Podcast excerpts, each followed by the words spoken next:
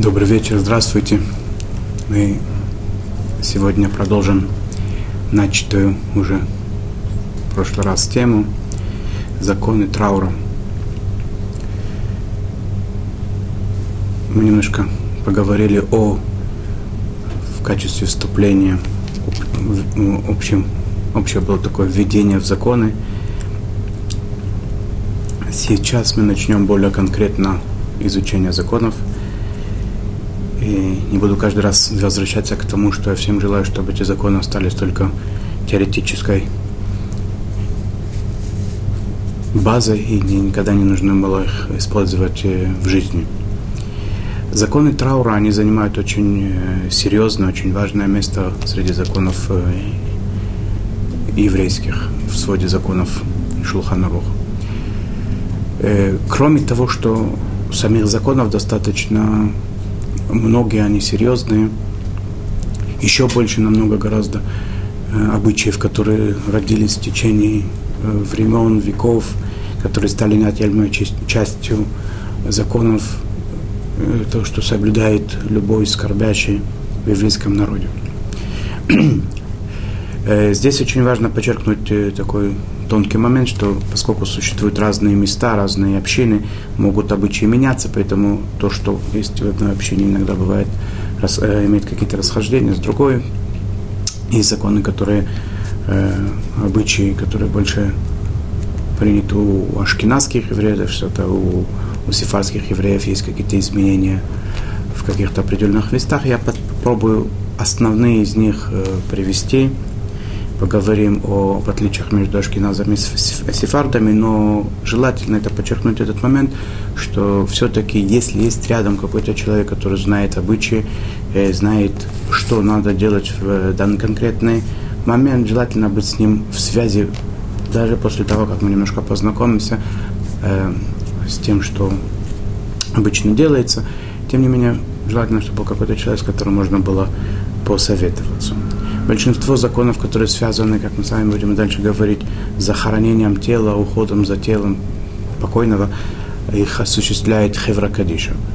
Это специальная организация, которая э, знает, э, изучает очень глубоко э, то, как правильно вести себя в отношении усопшего, ну, трупа, не знают, как его правильно, вплоть до предания тела земли, они этим занимаются о ком, по каких родственниках мы принято делать траур, принято соблюдать законы траура. Э, это семь самых близких родственников. Отец, мать, это, если это мужчина, то это жена, если это женщина, то это муж, три, и сын, дочь, пять, и брат и сестра семь. Семь самых близких родственников. Причем э, брат и сестра имеется в виду не только сестра по отцу и по матери или брат по отцу и по матери. Это как только по отцу, так и только по матери, так и по отцу и по матери вместе. Это называется, называется сестра, это называется брат по, в, в еврейской традиции, по которым необходимо соблюдать те законы, которые будут э, изложены ниже. Естественно, что переживание горечи, э, соболезнования, оно и другим людям, другим родственникам, более далеким, друзьям, знакомым и так далее. Но это те законы, которые мы будем изучать, они касаются именно случаев, когда смерти этих э, близких людей. И перед тем, как продолжить дальше, я хочу просто немножечко отвлечься и те, кому это э, актуально сейчас, кому это свежа эта боль, выразить просто человеческие соболезнования, да, чтобы больше не было горя у вас. И у тех, которых это не произошло, чтобы не происходило никогда. И не будем больше возвращаться к этой теме, потому что все время говорить не дай Бог, или чтобы не было, и так далее. Это утомляет, поэтому я заранее говорю, да, что я всем сердцем, всей душой желаю всем, э, с, чтобы было только веселье, счастье, радость, и не было смерти больше вообще. Э, законы траура соблюдают э, мужчины и женщины, начиная с то, что в, иудаизме называется совершеннолетие. У мальчика это 13 лет, у девочки это 12 лет. Заранее не принято воспитывать детей, при, приучать детей к выполнению этих законов, что э, составляет такое исключение, потому что обычные законы э, мы начинаем воспитывать наших детей более раннего возраста, когда они начинают уже что-то понимать, ос, а, а, осмысленно могут что-то сделать, чтобы они привыкали к этому. В данном случае мы это исключением не приучают детей раньше того возраста, который сказан, раньше совершеннолетия. Законы траура, они, часть из них нам понятно, может быть, почему они есть. Часть из них, они связаны с э, больше тем миром, который не виден материальному глазу, переданным каббалистическим учением, тайным учением о душе человека, что переживает душа. И соблюдение законов в, как можно более точно, оно очень, очень важно для, для души усопшего. Для самих людей это тоже важно, для самих скордачей, для, для всего общества, которое живет в, по принципам по принципам э, гуманности, человеколюбия, уважения один к другому, по принципам добра. Естественно, что это, э, что это э, очень позитивно, соблюдение этих законов. Итак, начнем, э, начнем с момента смерти. В тот момент, когда человек узнал о смерти какого-либо человека, и он знает, что у него есть родственники, э, в принципе нет обязанности оповестить этих родственников, чтобы они начали соблюдать, соблюдение законов Траура. Они могут оставаться в неведении, сколько, сколько, они, сколько это получится. Нет никакой обязанности. Более того, можно этих э, родственников, которые в принципе обязаны соблюдать законы Траура по усопшим, можно сделать, как будто мы этого не знаем, пригласить их в гости на какие-то увеселительные праздничные э, мероприятия, э, застолья и так далее. Исключение составляет только мужчина, у которого умер отец или мать, поскольку на нем, помимо прочих законов, еще также э, э, очень важная обязанность говорить кадиш. Это особенная молитва, как бы это одна из централь, один из центральных моментов Э, законов э, траура, сказать эту молитву по душе усопшего, которая говорится очень э, много мы с вами познакомимся в будущем, что очень часто говорится эта молитва, особенно первую неделю, первый год, если это говорится о отце матери. Потом в годовщину смерти она говорится, это очень важная молитва, которая способствует как бы, образно говоря, поднятию души, которая по еврейской традиции вечная, которая э, так, э, э, так скажем, поднимается в том скрытом от нас мире все выше и выше, получая от этого большое удовольствие, радость и наслаждение. Итак, э, если это любой другой родственник, нет обязанности его оповещать, если это сын, то да, надо его повестить. Теперь, каким образом это обещается? Э, не говорится это впрямую, да? никакая, э, никакая негативная весть, и тем более весть о смерти, в иудаизме не принято говорить ее по, по традиции, не принято ее говорить напрямую, говорят в э, форме намека, чтобы это было, с одной стороны, понятно, с другой стороны, чтобы это не было сказано прямо. Если говорится о смерти, в, хотел сказать, сообщить о смерти в, на доске объявлений, в некрологе, объявить где-то, то там разрешено это сделать впрямую. Тем более, когда происходит это объявление о похоронах, когда надо знать, где это произойдет, про, про, будет происходить похороны, во сколько, чтобы люди собрались проводить усопшего в последний путь, оказать ему э, дань уважения, знак почета. Это разрешено. Если э, смерть произошла во время праздника, то сыну сообщается, даже сыну сообщается, это же только после праздника, ждут, пока праздник пройдет еврейский, и потом э, сообщают э, сыну о случившейся трагедии. Э,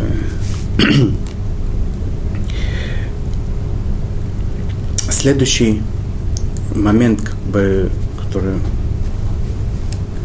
под тема это что происходит в момент, э, когда, когда мы находимся в, в комнате, где находится тело. Э, естественно, да, когда объявили, поставили, установили факт смерти, надо необходимо сразу же э, вызвать Хевра Кадиша, о, которой было упомянуто, специальная организация, и передать, передать им в руки труп, чтобы они могли им заниматься, как это положено по, по всем правилам. Если такой возможности нет, места, где нет организа- такой организации компетентной, то необходимо каким-то образом связаться с раввинами, спросить, что надо делать в каждой конкретной ситуации, потому что, опять же, да, лю- любой шаг влево-вправо здесь может быть очень потом или тяжело, или вообще невозможно будет исправить, и это будет э, очень тяжело для души усопшего, кроме нарушений законов. И это понятно, но поскольку основной, основной момент законов это уважение к мертвому и э, забота о благополучии души усопшего, то я говорю о душе. В той комнате, где находится тело, запрещено есть. Э, когда это происходит в Иерусалиме, в Иерусалиме есть особенно обычай, оставляют на полчаса тело на кровати, там, где на ложе смерти, да, где произошла смерть. Мертвого не оставляют одного в комнате, принято, что кто-то с ним э, находился в качестве, тоже это согласно тайному учению Кабале, чтобы э, мертвый был постоянно под надсмотром. И теперь следующий момент, который, э, который мы хотели бы с вами упомянуть, это Анину, закон Анину, это Анен. Что такое Анен? Это человек, который с момента смерти и до предания тела земле, поскольку надо быть в, э, в действии, да, много, много может быть всяких забот по телу. Тот, тот, тот, тот родственник, который занимается э, похоронами, на котором, с одной стороны, возложены законы, который должен соблюдать законы траура, с другой стороны, он должен либо мыслями, либо действиями что-то делать э, для того, чтобы э, способствовать э, правильным похоронам и так далее. А это, как правило, бывает всегда, что что-то надо сделать, если это тело передано к Еврокадише, все равно надо либо какие-то документы улаживать, либо какие-то дела, договариваться о о транспортировке и так далее. Всякие, всякие могут быть э, вопросы, связанные с похоронами. Если человек на самом деле хоть чем-нибудь занят, у него есть законы Анинута. Если он полностью свободен от всего, есть такие люди, которые всем занимаются, а им просто ничего делать, то его законы Анинута не, не, не затрагивают. Кто такой Анен, какие его законы, что это за статус Анен? Анен – человек, который я сказал, что это день, день похорон, обычно в по еврейской традиции принято предавать тело земле как можно быстрее. Это очень важный момент. Может быть, еще упомянем об этом. Э, в, как можно быстрее похоронить его, поэтому, скажем, тот день, как день похорон со смерти, во время, во время день смерти и до похорон, человек имеет статус анена. Анен, он полностью освобожден от всяких, э, от всяких э, дел полностью, да, он э, освобожден от всех заповедей, которые Торы, которые Тора предписывает, всех заповедей, которые мудрецы постановили. Э, мы дальше посмотрим, что после предания тела земли на человека э, человек должен выполнять законы Шивы. Там, так, так, там будут ограничения определенные. Здесь этих ограничений нет. Например, человеку будучи анен, он может э, быть в кожаной обуви, он может выходить из дому. Насчет того, что разрешено ему сидеть в, в, э, на высоком или обязательно сидеть близко к земле, как это мы дальше будем учить, что касается скорбящего в первые семь дней, есть спор раввинов. Тот, кто э, может выяснить у раввина, может выяснить, если нет, то надо знать, что есть в этом спор. Э, запрещено анену только такая вещь, как мясо и вино. Мясо и вино анен не употребляет, не ест, пока не произойдет предание тела земле. Если человек, если анен э, должен там поесть, например, да, вот такой мне говорит э, благословение, э, если скажем, уже законы, которые Анена касаются более конкретно, если он э, ложится спать, например, только завтра будут похороны, то он да, говорит э, благословение Амапиль, читает шма перед сном. Я говорю немножко быстро, что э, не, каждую вещь объяснять у нас это возьмет много времени. Если если э, смерть произошла во время отсчета по Омеру, то он считает Омер без благословения. Ханукальные свечи желательно, чтобы за него зашла жена, если у него есть жена. Если такой возможности нет, то он зажигает сам, но без соответствующих благословений. Он может дать милостыню бедным, хотя он освобожден от всех заповедей. У ашкеназов принято говорить дорожную молитву, если человек выезжает в такое место, будучи аненом, где говорится обычно дорожная молитва, место опасности и так далее. С Фарадим не говорят дорожной молитвы.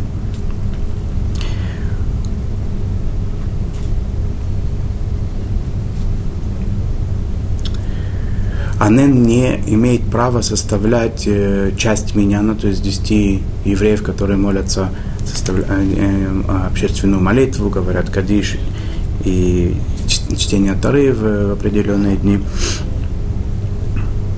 Если смерть произошла до субботы, и э, э, человек получил статус Анена, и потом а похороны будут после субботы, и то в субботу Анен, он э, опять же обязуется во всех заповедях, он все выполняет все законы, и на исходе субботы он обратно опять э, получает статус Анена. То есть в субботу он э, нет, э, нет траура как, как такового, он может есть вино, может есть мясо, пить вино, он соблюдает э, все заповеди, говорит благословение, все как положено.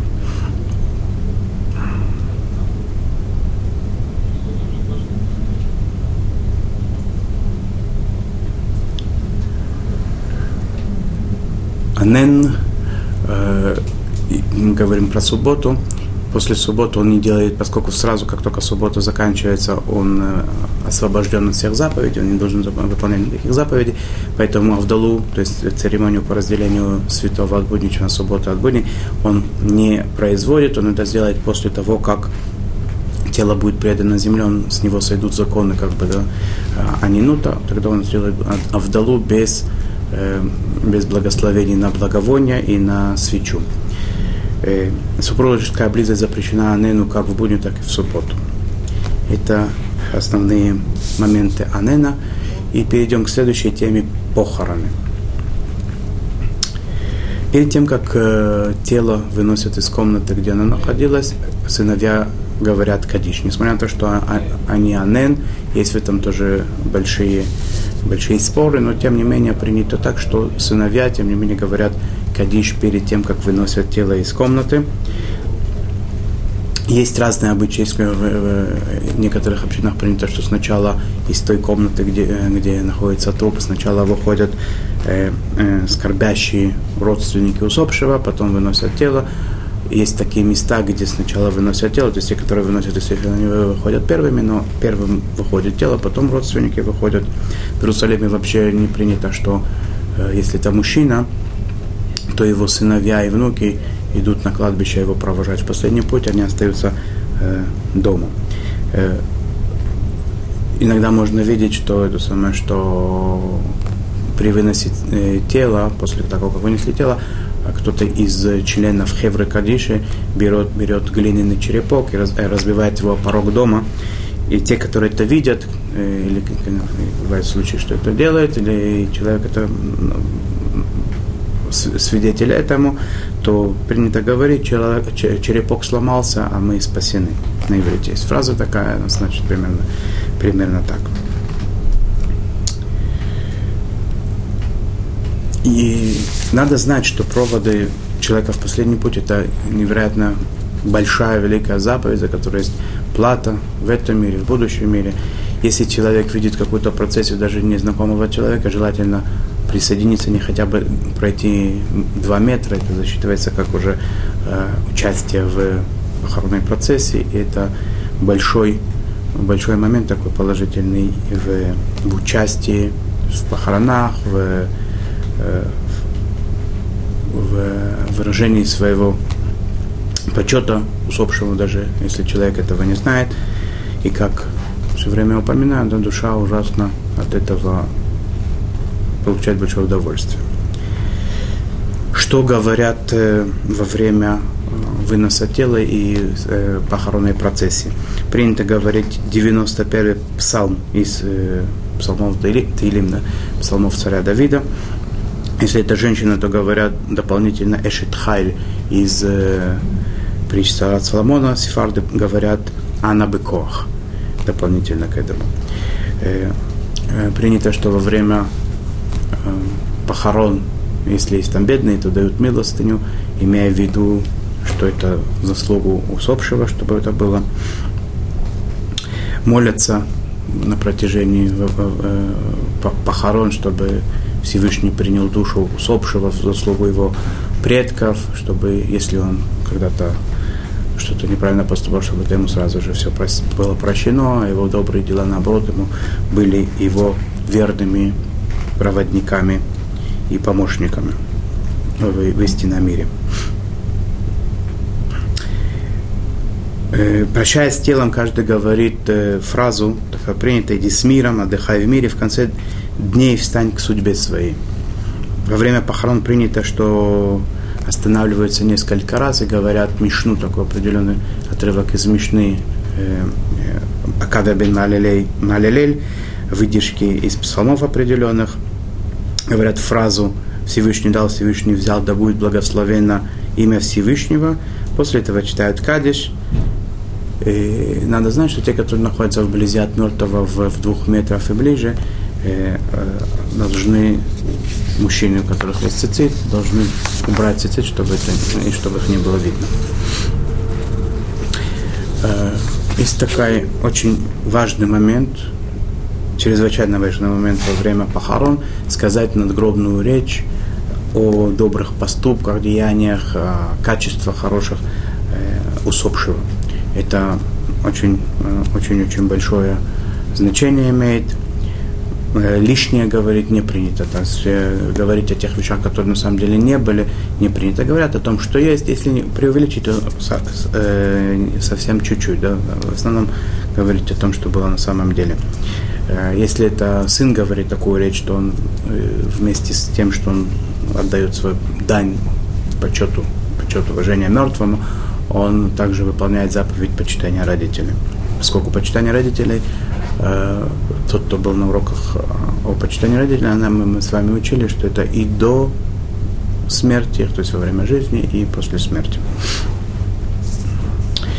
Э, в некоторые дни еврейского календаря надгробные такие речи не устраиваются.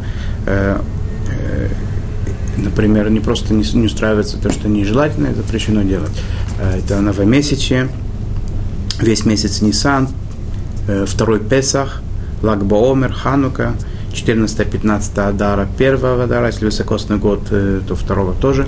Это то, что Пурим э, Тубишва, Тубиаф, Исрухак, то есть день, который сразу после праздников. В дни, начиная с утра канун Йом Кипура и до завершения Сукота, естественно, в субботу и еврейские праздники, и полупраздничные дни Холя Мойт. Э, Э, возникает иногда вопрос такой, разрешено ли целовать усопшего. Э, если это не сын или дочь, то разрешено.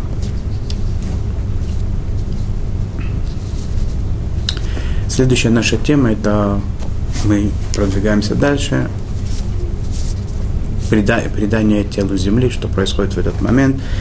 Согласно еврейской традиции, предание земли имеет э, очень важную, важную роль э, и необходимо, чтобы это произошло по всем законам, и чтобы тело было предано земле цельном виде, да, то есть все виды кремации, сжигания и так далее, это надо все приложить для того, чтобы этого не произошло, э, любое расчленение тела, не дай бог, да, и так далее, чтобы не, если есть малейшая возможность не допустить, насколько, чтобы это было бы максимально полным, цельным и так далее. Это почет выражение почета к усопшему, с одной стороны, вещи понятны, с другой стороны, как в принципе и то, чтобы его быстро похоронить, чтобы не успело тело э, начать видоизменяться. И с другой стороны, это для души сейчас, на данный момент и в будущем, поскольку мы знаем, что есть одна из постулатов иудаизма, это, это возвращение душу в тело обратно, и воскрешение мертвых, то для воскрешения мертвых это и нам, намного облегчает все процессы, просто будет легко и хорошо им, им нашему родственнику встать во время воскрешения мертвых. Если по какой-нибудь в еврейской традиции не принято хоронить в, в, в, в, э, в гробах, если по какой-то причине надо похоронить в, в, в гробе, в гробу, то э, делается отверстие либо на дне гроба, либо в стенках гроба, тогда это немножко помогает, это, это лучше. Те, которые хоронят близких людей в странах диаспоры, э, многие, многие постараются привезти из Израиля э, немножко земли, горстку земли и положить в могилу. Во время опускания тела в могилу в сефарских и некоторых ашкенадских общинах принято говорить «Ешев бесетер», «Кельмелех Ешев», 13 качеств милосердия. Три раза говорят фразу «Веурахум», потом фразу «Весара вонеха вехататеха техупар». Это приносит э, покой, наслаждение души. После того, как тело опущено в могилу, то в, в некоторых местах принято, может, можно это увидеть, что Хевра Кадиша, если этим занимается, они носилки, на которых несут тело, они переворачивают вокруг, э, над могилой уже опустевшие носилки, они переворачивают три раза. Обычай согласно Кабале. Э, во время того, как тело засыпается землей, покрывается землей, то принято, что каждый в, в знак почета к усопшему участвует в этой церемонии. Э, та лопата или тот предмет, которым закапывают могилу, принято не передавать из рук в руки, его кладут на, на землю, землю, другой, следующий в очереди, берет его и участвует в, в захоронении.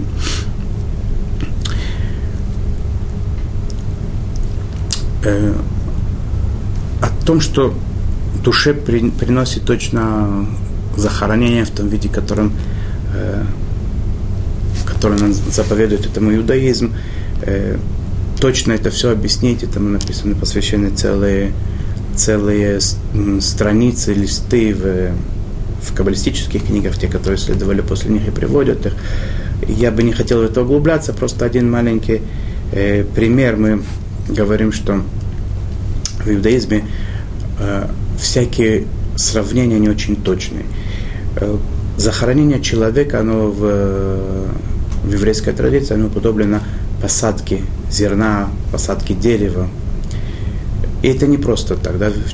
это очень точно тем, что подобно тому, как посаженное зерно, оно даст ростки, посаженный саженец, дерево, оно расцветет и даст плоды, даст, даст новую жизнь, качественно э, высшую. Точно так же мы верим и знаем, что душа человека, она вечная, и человек, который ложится в могилу, он ложится туда, даже про тело мы говорим, что оно встанет во время воскрешения мертвых. Но тем более душа, что она в тот момент, когда тело предается земле, душа с душой от этого не происходит никаких видоизменений. Она э, в данный момент надо знать, что мы даем начало чему-то новому. Э, почему не сжигают? Опять же, э, есть момент такое интересное сравнение. Если человек, то же самое сравнение, если мы говорим о посадке зерна, то ясно, что если зерно просто посадить такое, как оно есть в, в, в, в своем виде, то оно дает жизнь, подобную себе. Если сжечь это зерно, то оно, минералы там полностью не распадутся, они дадут удобрение земле. Но жизнь новую, подобную тому, которая была, они дать не смогут. Э, мы на этом сегодняшний урок закончим.